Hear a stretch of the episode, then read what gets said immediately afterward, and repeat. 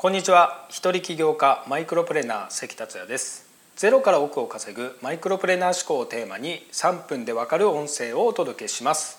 今回のテーマは大きく考えないからあなたは小さな結果しか出ない。大きく考える秘訣とは？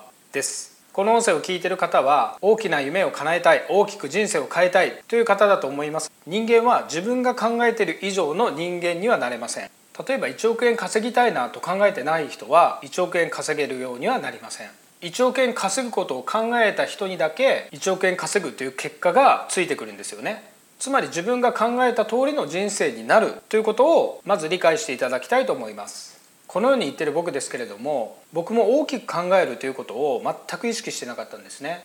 このきっかけというのは僕が起業しようと思った今から25年前に読んだ本。大きく考えることの魔術っていう本で衝撃を受けました。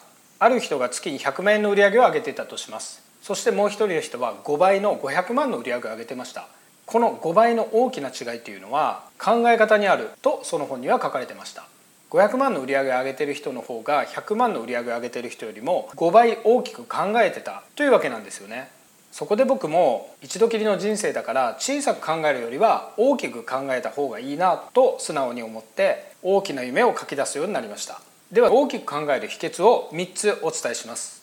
まず1つ目は過小評価をしない。あなたは今までに成し遂げたことが必ずあります。赤ちゃんの頃で言えば自分の力で立ち上がるようになった。幼少期で言えば自転車に乗れるようになった。一人で学校に行けるようになった。テストで100点を取った。賞状をもらえた。高校に合格した大学に合格した営業でいい成績が取れたダイエットに成功したスポーツで活躍した本当に小さいことでもいいんですけれどもそういう成功体験って必ずあるはずなんですよね。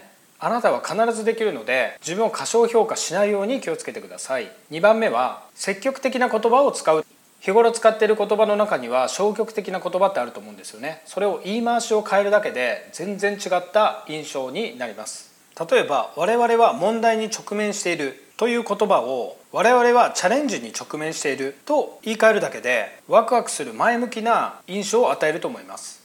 人から今日の気分はいかがですか？と聞かれた時にあまり気分良くないですねっていうよりは素晴らしいいい気分です。といった方が積極的で大きく元気よく聞こえますよね。こういう感じで積極的な大きな言葉を使うように心がけましょう。3番目は未来のビジョンを語る。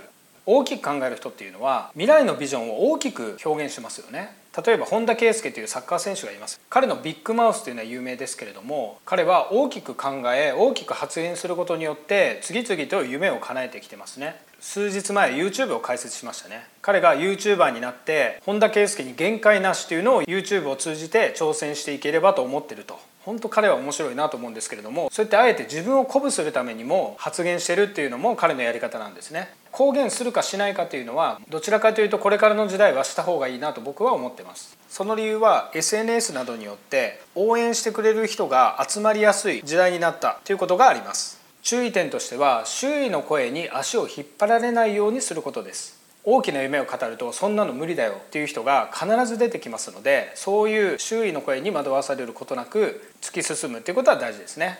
とにかく未来の大きなビジョンを語るようにしていくことで大きく考えることっていうのは身についていきます。是非大きく考えることを意識して頑張っていきましょう。それでは今回は以上です。最後までお聴きいただきありがとうございました。それではまた明日。